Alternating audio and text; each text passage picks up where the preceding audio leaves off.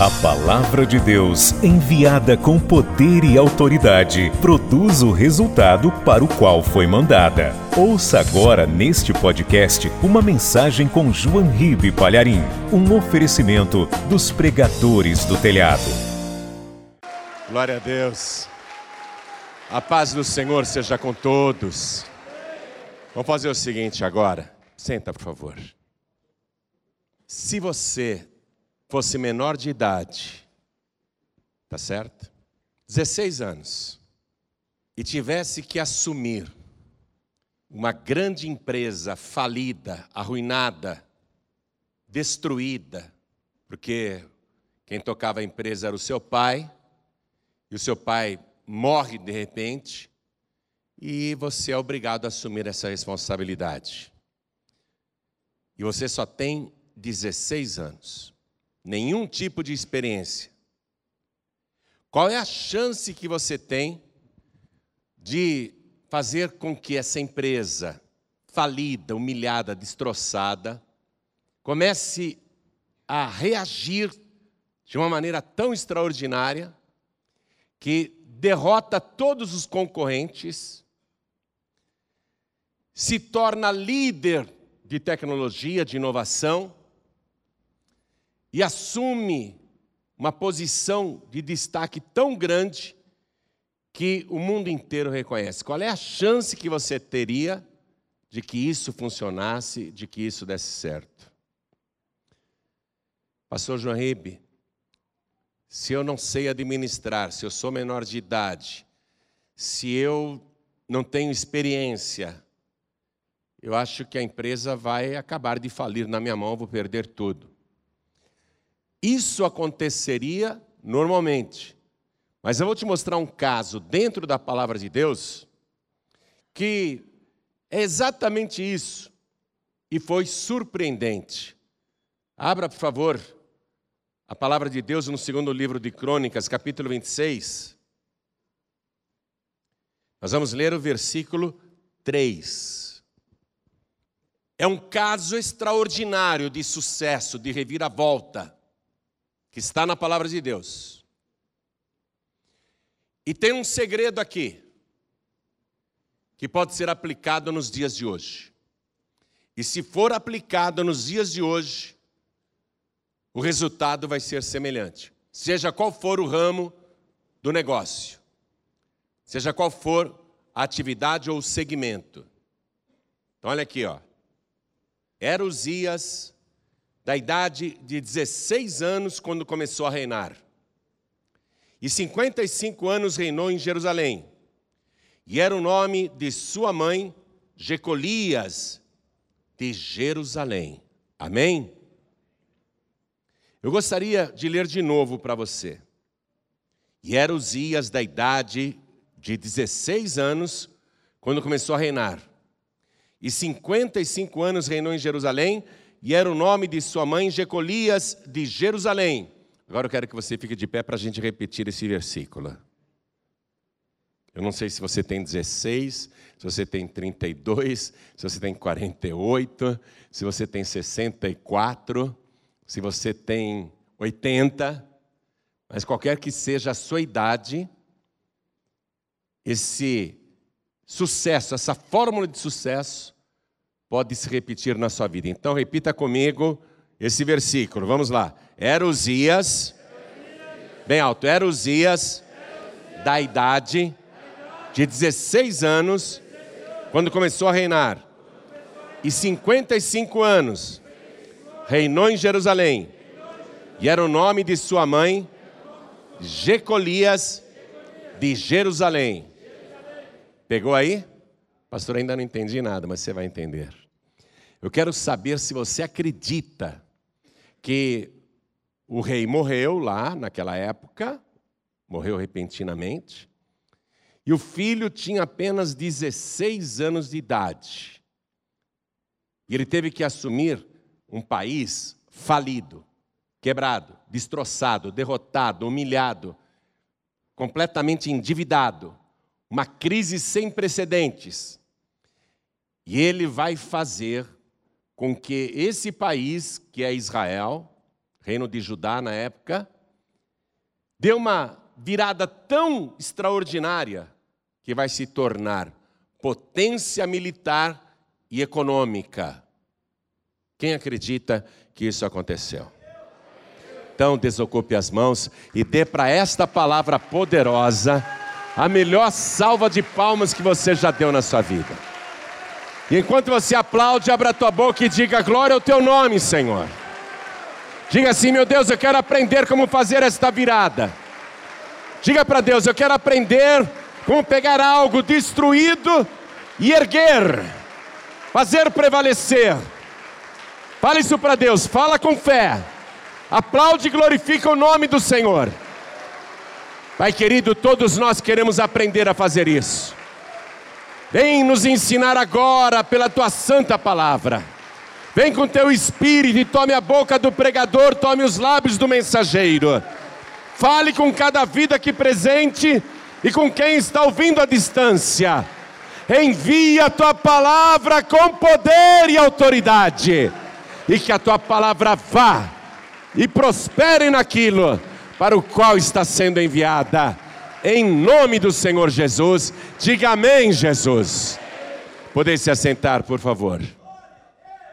Olha o que esse garoto, vamos chamar assim, vai conseguir em pouquíssimos anos.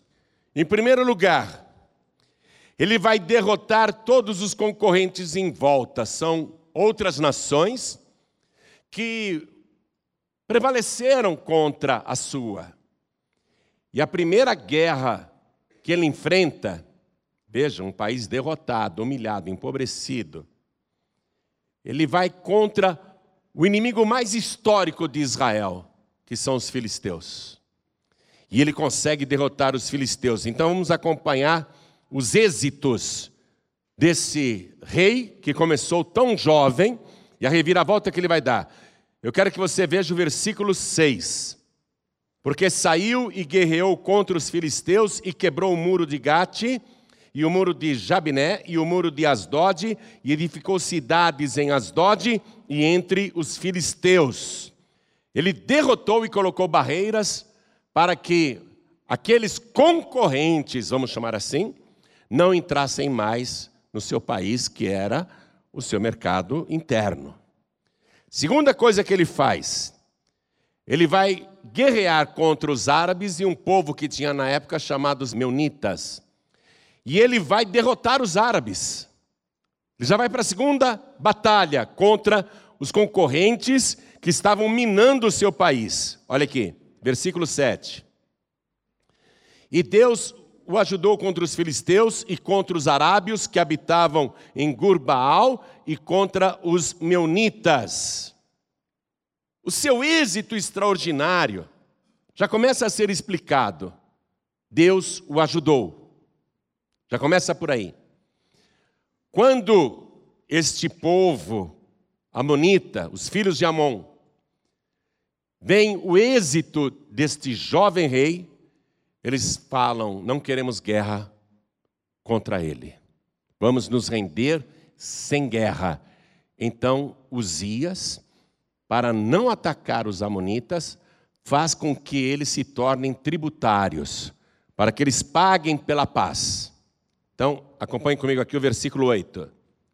E os amonitas deram presentes a Uzias, e o seu renome foi espalhado até a entrada do Egito, porque se fortificou altamente.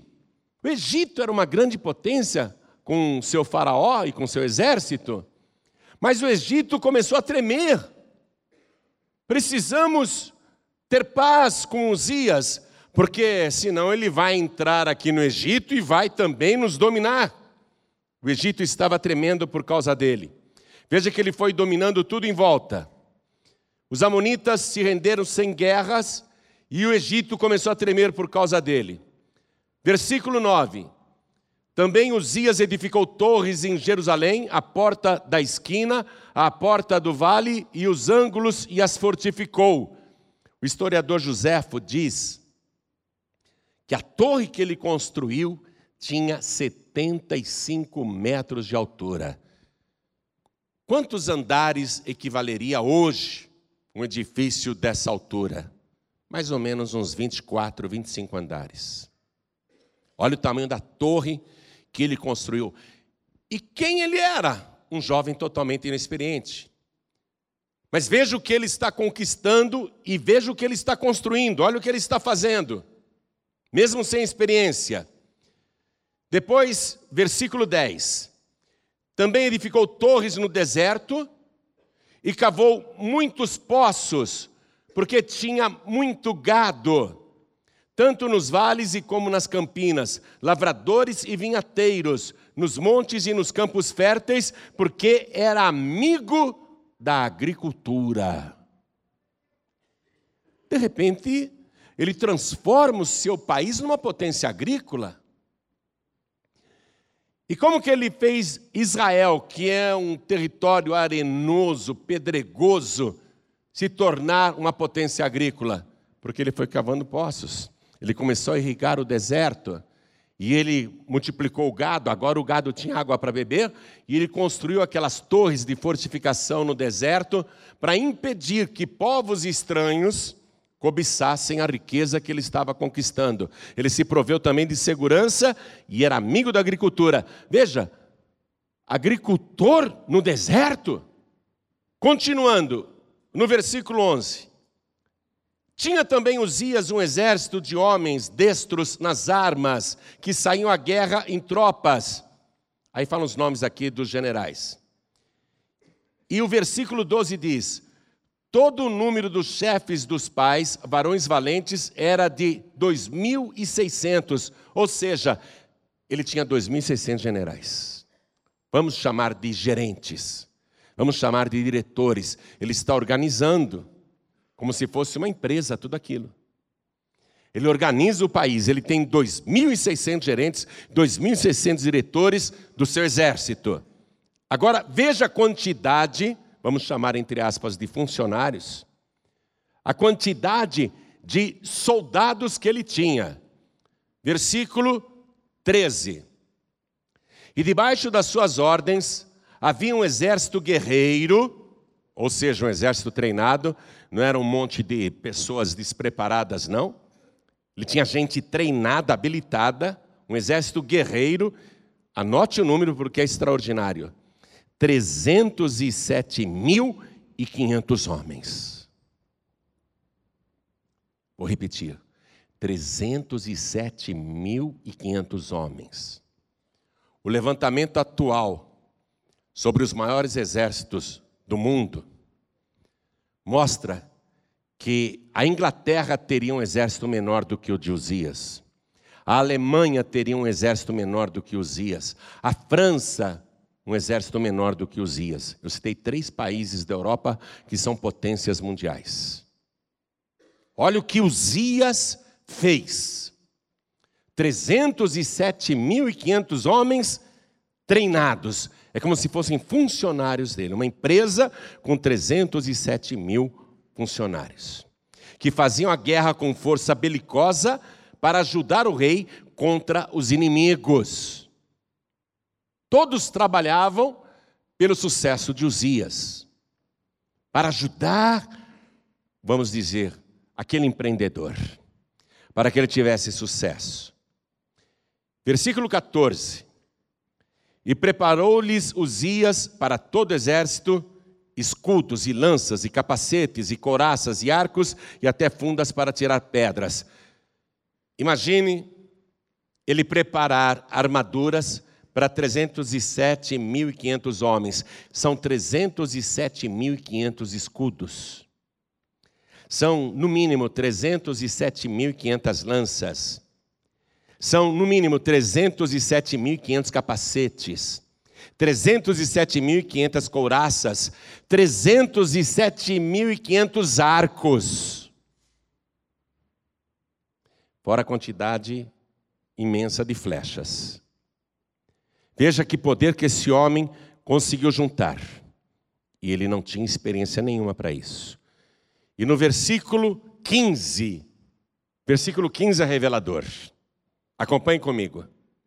Também fez em Jerusalém máquinas da invenção de engenheiros. Pega a caneta e passa aí um traço. máquinas da invenção de engenheiros. Ele fez as máquinas, ele deu as ideias, ele fez máquinas de guerra que estivessem nas torres e nos cantos para atirarem flechas.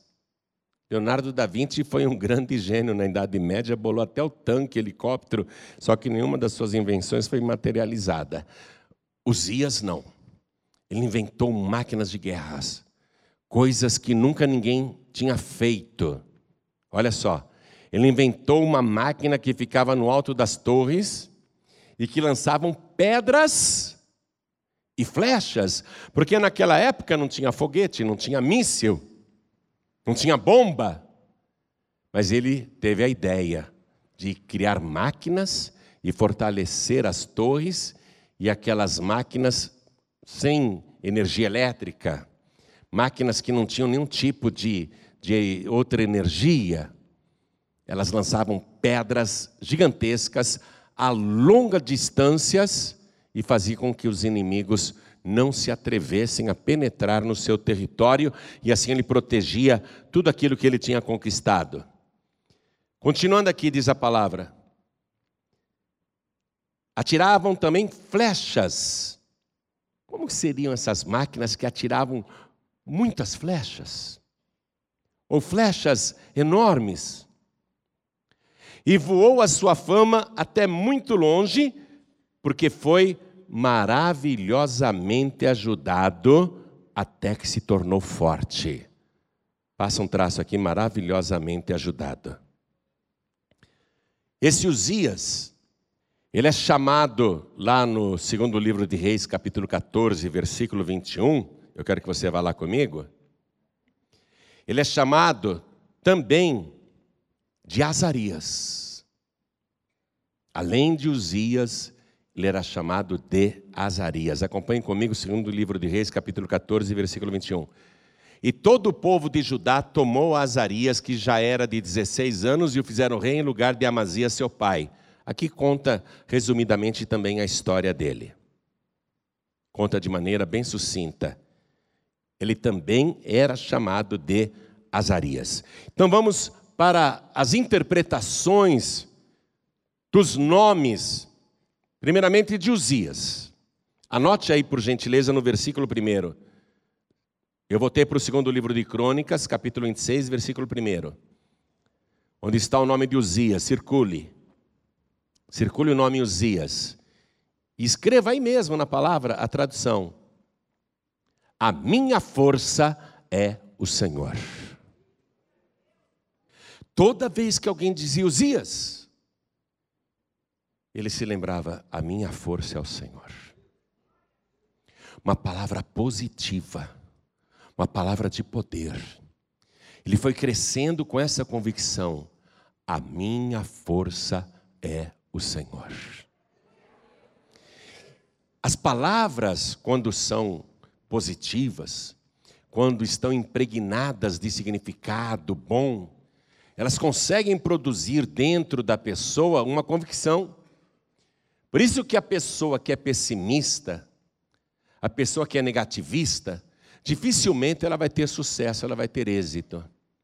Porque tudo para ela está ruim, tudo vai dar errado. Ela pensa: Deus me abandonou, Deus não gosta de mim, Deus não está comigo, Deus não ouve a minha oração, Deus não me atende. A pessoa começa a pensar tudo isso. Os dias não. Ele cresceu, ele podia ser jovem, mas ele tinha esse pensamento: a minha força é o Senhor. Eu quero que você assuma isso agora. Não só na tua mente, na tua memória, mas principalmente no teu coração. E enche o teu coração de fé. E diga bem alto: A minha força é o Senhor. Fala com fé: A minha força é o Senhor. Faz assim, fala para essa pessoa aí do lado também. Fala, fala para ela. Ela precisa saber. Fala para ele, fala para ela, sabe quem é a minha força? Fala. Fala para ela, sabe quem é a minha força? Responde para ela. A minha força é o Senhor. Agora diga para ela, para ela acreditar: sabe quem é a tua força? Fala com fé, sabe quem é a tua força? Convence essa pessoa, abre a boca, fala para ela: sabe quem é a tua força? Todo mundo responde: a tua força é o Senhor.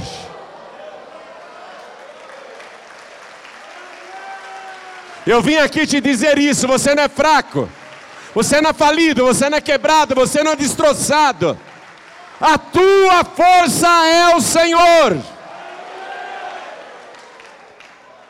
A pessoa tem que encarar os desafios acreditando que tem uma força sobrenatural com ela. Mas não uma força sobrenatural qualquer, de espíritos, de guias, de santinhos, santinhas, de amuletos. É. Tenho pena de quem carrega um amuleto no pescoço ou na carteira e fica achando que aquilo é a sua força. Você tem uma força que não é simplesmente uma força, é todo o poder no céu e na terra. Não está num amuleto, não está numa imagem, não está num pendente, não está numa tatuagem, está no Espírito de Deus. A tua força é o Senhor. Então você tem que acreditar. Eu estou vindo de uma situação de fracasso, de derrota, de humilhação, de pobreza, de miséria. Eu estou vindo de uma situação que eu não tenho a menor experiência, o preparo para enfrentar, mas a minha força é o Senhor. Diga bem alto: a minha força é o Senhor. Eu não tenho força própria, diga, eu não tenho força própria, a minha força é o Senhor. Não deixe as pessoas ou os problemas te convencerem que você é fraco, fraca, que você não tem força nenhuma, que você não tem condição.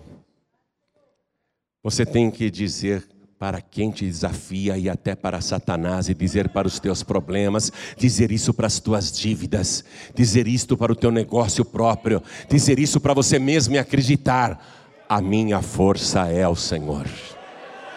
Eu não tenho força própria, a minha força é o Senhor. Diga, a minha força é o Senhor. Diga com fé, a minha força é o Senhor. Essa foi a primeira coisa. Eu disse para você que também ele era chamado de Azarias. Eu te provei ali no segundo livro de Reis, capítulo 14, versículo 21, que Uzias também era chamado de Azarias. Então vamos anotar Aí na palavra, eu quero que você anote ao lado do versículo 15. Estou em 2 Crônicas, capítulo 26, versículo 15, no finalzinho, onde está escrito assim: Porque foi maravilhosamente ajudado. Passa um traço aí. Porque foi maravilhosamente ajudado. Passa um tracinho aí. Escreva o nome Azarias, escreva o nome Azarias aí do lado. Esse era o segundo nome de Uzias. Se você ler só o livro de Reis, você vai encontrar simplesmente Azarias. É só em Crônicas que ele é chamado de Uzias. Então, olha só, vamos anotar aí a tradução de Azarias. Anote aí aquele a quem o Senhor ajuda. Anote isso. Aquele a quem o Senhor ajuda. E por que que esse Uzias, que também era chamado de Azarias, por que que ele era ajudado maravilhosamente por Deus? Tem que haver um segredo aí, porque ele que inventou a arma de guerra que na Idade Média chamavam de catapulta, aquela ferramenta rudimentar que lançava pedras. Ele que inventou essa arma de guerra. Como que esse homem recebe inspiração para criar uma arma de guerra inédita que fez com que o seu exército se tornasse o mais poderoso da região a ponto de ser temido. E antes era um exército derrotado, fracassado. Vamos transportar então Uzias, o empreendedor, o seu exército de 307.500 homens, sejam então 307.500 funcionários.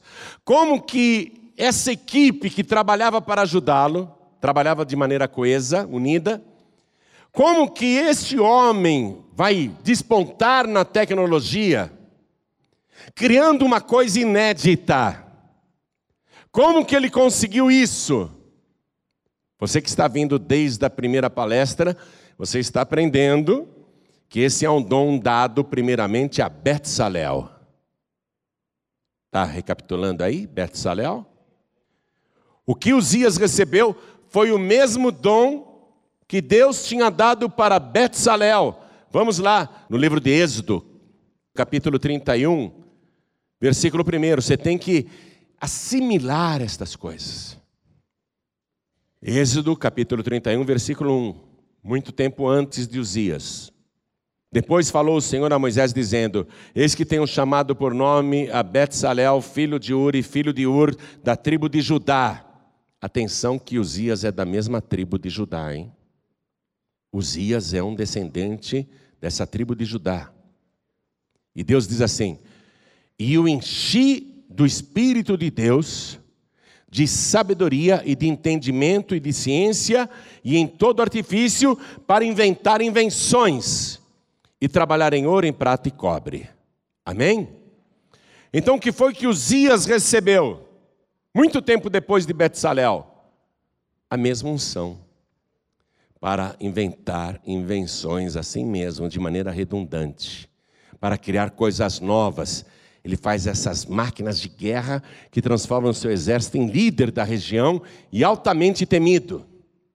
Mas o que, que ele fez, amados, para receber o Espírito de Deus, para criar coisas novas, estratégias novas? O que foi que ele fez para ser ajudado maravilhosamente por Deus? O que foi que esse homem fez, esse moço inexperiente fez, para ter a certeza de que a sua força vinha de Deus? E vinha mesmo. A pessoa pode ter um nome, mas o nome às vezes não significa grande coisa num resultado prático. A pessoa tem que acreditar, e ele acreditava. Mas só isso não era suficiente. Deveria haver mais alguma coisa que diferenciou Uzias de todos os outros jovens, que fez com que Uzias, se tornando homem, adulto, se diferenciasse de todos os líderes e reis vizinhos. O que é que ele tinha que o tornou tão especial a ponto de ser esse grande vencedor? Ele merecia isso? Ou Deus deu gratuitamente para ele? Ele conquistou isso ou foi um sortudo, um premiado? O segredo está aqui, eu vou te mostrar o segredo agora de Uzias. Você quer receber o segredo? Você quer ser vencedor em qualquer área de negócios, em qualquer tipo de carreira, trabalho, segmento? Você quer vencer os concorrentes à tua volta, porque hoje a disputa é, é grande até para pipoqueiro, né? Você quer vencer nesse mundo altamente competitivo? Quando você vai procurar um emprego, tem lá 200, 300 candidatos para a mesma vaga, a fila dobrando o quarteirão de tanta gente querendo o mesmo emprego. Você quer vencer todo mundo? Você quer se destacar? Para não ser mais um, para você construir nesta vida algo diferente, ter as mesmas coisas que Uzias teve. Ó, Uzias, ele dizia: Deus é a minha força, eu acredito nisso, a minha força vem de Deus. Uzias era um homem ajudado por Deus, maravilhosamente ajudado por Deus, e ele prevalecia em tudo, ele tinha o dom de inventar, de ter estratégias, de raciocinar, de treinar pessoas. Ele treinou esse exército. Ele treinou os 2.600 generais. Você quer realmente saber e desfrutar desse segredo, quem quer levante a mão. Vamos ver se você está afim mesmo. Eu vou te dar o segredo. Aqui mesmo no segundo livro de Crônicas, capítulo 26, o versículo 5. Pegue uma caneta para circular esse versículo 5. Aqui, aqui e aqui, e só aqui, reside todo o sucesso de Uzias. E é aqui que reside também o teu futuro sucesso. Eu vou ler para você. Porque Uzias, ainda jovem, garoto, inexperiente, porque deu-se a buscar a Deus nos dias de Zacarias, sábio nas visões de Deus. E nos dias em que buscou o Senhor, Deus o fez prosperar. Agora pega uma caneta e sublinhe tudo isso daqui. Sublinhe isso. Escreva o seu nome nesse versículo. Aqui nós não estamos interessados mais em Uzias, porque Uzias já foi. Agora é a tua vez de assumir esta palavra. É a tua vez de praticar esse segredo. Primeiro, buscar a Deus. Tira o nome do Zacarias aí, ó, porque esse Zacarias não é aquele profeta da Bíblia, não, viu? Aquele Zacarias da Bíblia vai surgir muitos anos depois. Esse é um outro Zacarias, que era um sábio nas visões de Deus. Zacarias, no texto original, diz que ele era um homem temente a Deus, que estudava a palavra. Esse Zacarias é o tutor, é o professor de Uzias. Era um homem temente a Deus, que vai instruir o jovem Uzias, que vai passar para ele o que eu estou te passando agora. E, deixando a modéstia de lado, eu peço vênia a todos para colocar de lado a modéstia, tira o nome do Zacarias e põe o meu nome aí, João Ribe. Porque o Zacarias também já era, esse não te ensina mais nada. Quem te ensina agora sou eu, eu sou o teu Zacarias. Então põe o teu nome e o meu nome. Uma pessoa ensinando a outra. Porque eu tenho o Espírito de Deus, eu te garanto. Eu sou sábio nas visões de Deus e conheço a palavra de Deus. Porque Deus-se a buscar a Deus nos dias de Zacarias, sábio nas visões de Deus. Agora grifa isso. E nos dias em que buscou o Senhor. Minha gente, as pessoas querem que as coisas caiam do céu sem buscar a Deus. Não é o teu caso porque você está aqui hoje. Mas eu quero saber se você vai estar aqui na próxima terça-feira. Não adianta você vir aqui fazer uma visita. Até fico honrado se você vir visitar. Ah, eu queria conhecer o pastor João Ribe, queria ver ele pregando. Muito obrigado. Me sinto bastante honrado.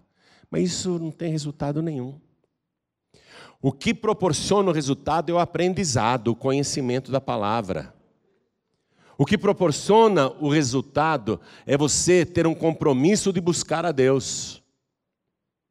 O que foi que Jesus disse lá em Mateus capítulo 6, versículo 33? Aí, está aprendendo, hein? Alguns já sabem. Buscai primeiro o reino de Deus e a sua justiça e todas as outras coisas serão acrescentadas. É um segredo que está aí escancarado. E que nós estamos vendo a confirmação na palavra, que foi esse o segredo de Uzias. Uzias, jovem, ele dizia: Eu tenho que buscar a Deus, por quê? Como é que eu vou resolver a minha vida? Eu não sei fazer nada, eu não tenho experiência nenhuma. Eu não sou arquiteto, eu não sou engenheiro, eu não sou militar, eu não sou agricultor, eu não sou criador de gado, eu nunca construí nem um muro, nem uma parede, eu nunca cavei um poço na minha vida, eu nunca fui um estrategista militar. Como é que eu vou resolver esse problema com um reino falido? Estou pegando um reino falido. O meu pai morreu de repente e sobrou essa bomba na minha mão. Como é que eu vou fazer para dar a volta por cima? Ele diz: Eu já sei o que eu vou fazer. Eu vou buscar a Deus. E Deus diz: Buscar-me-eis e me achareis quando me buscardes com todo o vosso coração. Então Zias ele começa a buscar ao Senhor, o Deus verdadeiro. Porque o pai dele tinha sido um idólatra. Aliás, o pai dele morreu repentinamente por causa disso. O pai dele fez uma guerra, venceu os filisteus e também os moradores das montanhas de Seir. E quando ele pegou o despojo, ele viu lá vários ídolos bonitos, que eram os deuses dos povos inimigos, e ele pegou aquelas estátuas, aquelas imagens e levou para ele, para Jerusalém, e ficou rogando para aquelas imagens. Aí Deus mandou um profeta falar com o pai de Uzias, quando ele ainda estava vivo: O rei, esses deuses aí, de ouro, prata, cobre, que você está se prostrando, rogando, pedindo, esses deuses que você tirou dos povos que você derrotou, esses deuses não conseguiram livrar nem o povo que você derrotou, e você deixa o Deus verdadeiro para servir a esses ídolos sem vida. Foi por isso que o pai de Uzias morreu repentinamente. Então, Uzias entendeu imediatamente: eu tenho que buscar o verdadeiro Deus. Hoje em dia você tem um cardápio de ofertas. Liga a televisão, liga o rádio. E você está buscando Deus como se estivesse olhando vitrines de um shopping, né? Agora vou naquela igreja, agora vou nessa outra, agora vou naquela, e não se firma em lugar nenhum. E você tem um leque, um leque para todo tipo de gosto. Só que buscar a Deus não é isso. Buscar a Deus é um compromisso do espírito humano para com o espírito de Deus a pessoa ter um compromisso de buscar ao Senhor, de não ter nada mais importante, nem trabalho, nem família, nem negócios, nem escola, nem namorada, nem namorado, nem amante, nem porcaria nenhuma.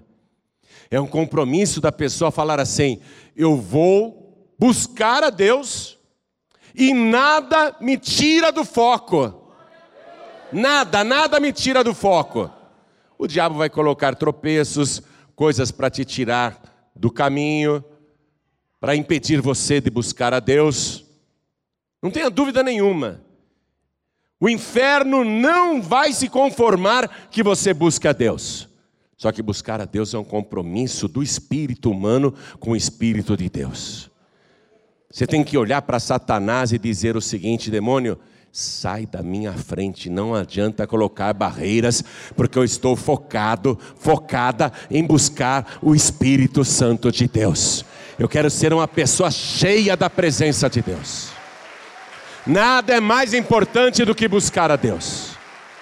Esse é um compromisso teu, é uma coisa tua.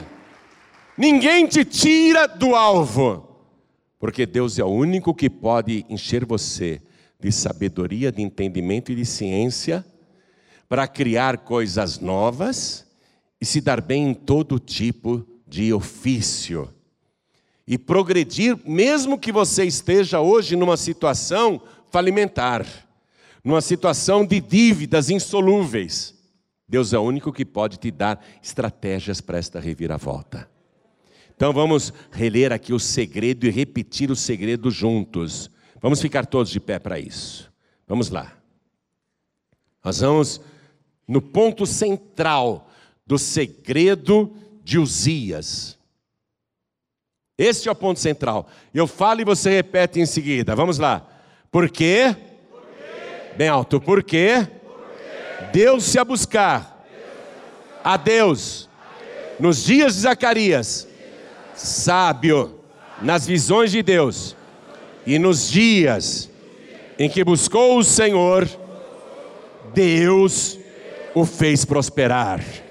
Repite, nos dias, bem alto, e nos dias em que buscou o Senhor, Deus o fez prosperar. Agora diga transferindo isso para você, esse final do versículo. Esse final do versículo. Vamos lá. E nos dias que eu buscar o Senhor, Deus vai me fazer prosperar. Diga com fé. E nos dias que eu buscar o Senhor, Deus vai me fazer prosperar. Diga sozinho isso.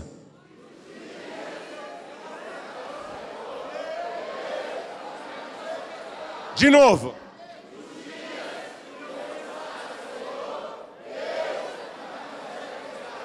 Cinco vezes, fale.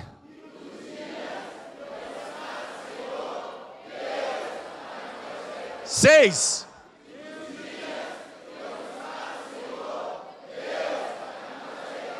Sete.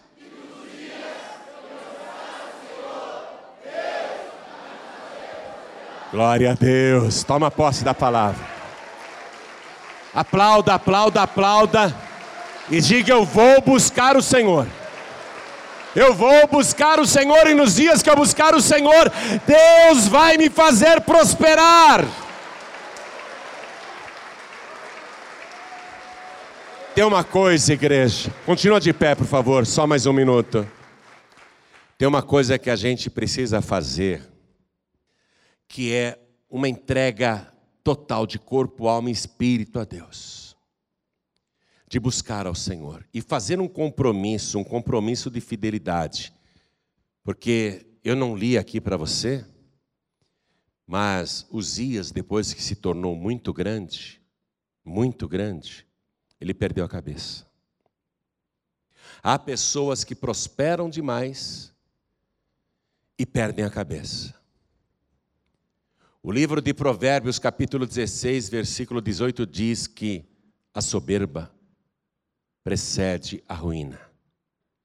A pessoa cresce demais, fica orgulhosa e se esquece de Deus. O próprio Deus usava Moisés lá no Antigo Testamento para dizer para o povo: olha que depois que vocês tiverem comido, se alimentado, se vestido, possuído a terra, enriquecido, prosperado, quando o vosso gado se multiplicar, quando o vosso ouro e a vossa prata se multiplicar, não aconteça que vocês se esqueçam do Senhor vosso Deus. É um compromisso de buscar a Deus e, mesmo enriquecendo, mesmo prosperando, continuar humilde na presença de Deus. O que aconteceu com Zias quando ele se tornou muito forte? Ele teve o atrevimento de entrar num lugar proibido do santuário. Ele entrou no lugar santo do santuário e quis oferecer incenso. Ele era o rei mais poderoso da época, da região. Os sacerdotes, inclusive o sacerdote, o sumo sacerdote, que também se chamava Azarias, Fala, rei, você não tem o direito de fazer isso, você não pode entrar aqui nesse lugar santo, aqui é reservado exclusivamente para os sacerdotes. Ele falou, mas eu vou entrar. E ele foi na marra com aquele incenso na mão, querendo fazer algo que ele não tinha o direito de fazer, abusando da autoridade. Achando que, como homem poderoso e rei poderoso, bem-sucedido, ele tinha o direito de fazer isso sim. Os sacerdotes disseram: Você não pode, rei. Você tem que sair daqui.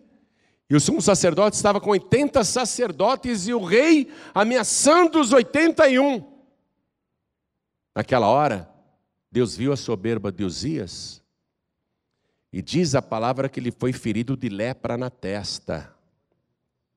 Na mesma hora ele ficou leproso no lugar santo. E como leproso, você não imagina que tragédia que isso foi para aquele rei. Porque, primeiro, ele se tornou imundo. A lepra deixa a pessoa imunda. E ele não podia estar naquele lugar santo. Quando ele viu que estava leproso, ele mesmo quis sair dali imediatamente. E o leproso, ele não podia nem mais morar na casa que ele morava, ele teve que ir para um lugar retirado, ou seja, ele perdeu o palácio. Ele perdeu a cama, a mordomia, os súditos, ele teve que ficar sozinho, porque o leproso não podia ter contato com ninguém. Ele teve que morar sozinho, ficou isolado. E a maior de todas as vergonhas, quando finalmente Uzias morreu, Ele não pôde nem ser sepultado aonde os reis eram sepultados, porque ele morreu leproso, morreu impuro, e o cadáver dele com os outros reis que tinham morrido antes dele, inclusive rei Davi, seu antepassado, seriam contaminados, os ossos seriam imundos também. Então ele teve que ser enterrado num lugar à parte, isolado do túmulo dos reis. Porque ele quis avançar numa coisa que ele não tinha o direito de avançar. Deus ajuda, sim, maravilhosamente. Deus é a nossa força. Mas o homem, a mulher, tem que ter temor de Deus. Tem que continuar humilde e se sujeitando ao Senhor. E a palavra de Deus até diz: de sorte que haja entre vós o mesmo sentimento que houve em Cristo Jesus, que sendo em forma de Deus, não teve por usurpação ser igual a Deus, mas humilhou-se a si mesmo, sujeitou-se, ele se reduziu a menos do que homem, ele se reduziu ao formato de um servo. E como servo, ele foi obediente até a morte e morte de cruz. Veja, o Rei dos Reis, o Senhor dos Senhores, não perdeu a humildade, apesar do grande poder que ele possuía, capaz de fazer qualquer coisa, transformar o que ele quisesse, água em vinho, se ele quisesse transformar pedras em pães. Ele tinha o poder de fazer aparecer dinheiro na boca do peixe. Ele tinha o poder de providenciar pescas maravilhosas e abundantes onde não tinha peixe nenhum. Ele tinha o poder de acalmar tempestades, de falar com os ventos, ele tinha o poder de conversar com as árvores, ele tinha o poder de expulsar demônios, poder de ressuscitar mortos, poder de fazer paralíticos andarem, poder de abrir os olhos dos cegos, de purificar leprosos, todo o poder. Mas isso não subiu na cabeça dele humilhou-se a si mesmo, aniquilou-se a si mesmo e foi obediente e fiel até a morte e morte de cruz. E a palavra diz: por isso, Deus o Pai o exaltou soberanamente. Ele deu um nome que está acima de todo nome, para que ao nome de Jesus se dobrem todos os joelhos dos que estão no céu, na terra e até debaixo da terra e toda língua confesse que Jesus Cristo é o Senhor, para a glória de Deus Pai. Humilde, todo-poderoso, mas humilde. E Uzias, Uzias poderoso e orgulhoso. Compromisso de ser servo do Senhor, de dobrar os joelhos diante dele e de servi-lo com fidelidade, sendo obediente até a morte e morte de cruz. Jesus disse: Quem perseverar até o fim será salvo. É uma entrega que vai além de simplesmente erguer as mãos. Porque a pessoa pode dizer: Ah, eu entrego a vida para Jesus, ela ergue as mãos.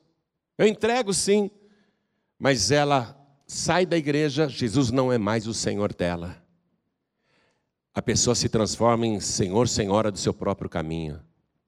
Se torna soberba, a pessoa fica cheia de orgulho, se esquece de Deus. Quer fazer coisas que não lhe compete fazer e se torna infiel. Aí Deus retira tudo. Amados, não adianta, eu não vim enganar vocês, não. Estou falando com franqueza porque eu conheço a palavra. E eu sei como o nosso Deus age. Eu estudo tanto esta palavra que eu posso dizer que eu conheço a mente de Deus. E se você quiser conhecer a mente de Deus, ela está todinha aqui nesse livro. Como que ele pensa, como que ele age, o que é que ele requer de cada um de nós. E o que é que ele requer de você para te ajudar maravilhosamente. O que é que ele requer de você para que ele seja a tua força. O que é que ele requer de você para que o seu espírito repouse sobre a tua vida e te encha de sabedoria, de entendimento e de ciência. O que é que ele requer de você? Compromisso, busca, fidelidade e servir ao Senhor de verdade. Você é capaz de fazer esse compromisso com Ele? Eu quero antes fazer um convite, antes de você se comprometer dessa maneira. Eu quero fazer um convite para você que quer se entregar e receber Jesus como único, suficiente, exclusivo e eterno Salvador. Fazer uma entrega pública, Senhor, eu quero te receber publicamente, diante dos homens, como meu único, suficiente, exclusivo e eterno Salvador. Quem quer fazer isso, erga a mão direita assim bem alto. Quem quer? Os que querem, ergam as mãos assim. Vem aqui para frente em nome de Jesus. Vem para cá. Vem para cá. Vem para cá e vamos aplaudir ao Senhor Jesus. Para quem quer se entregar a Ele, vem para cá. Pessoas que querem se consertar com o Senhor. Reconheço que andei agindo errado, que eu fiz coisas más, que eu entristeci o Espírito de Deus e eu quero pedir perdão, quero me consertar. Não vem me contar o que você fez, não me interessa, e para Deus também não precisa contar, porque Ele sabe.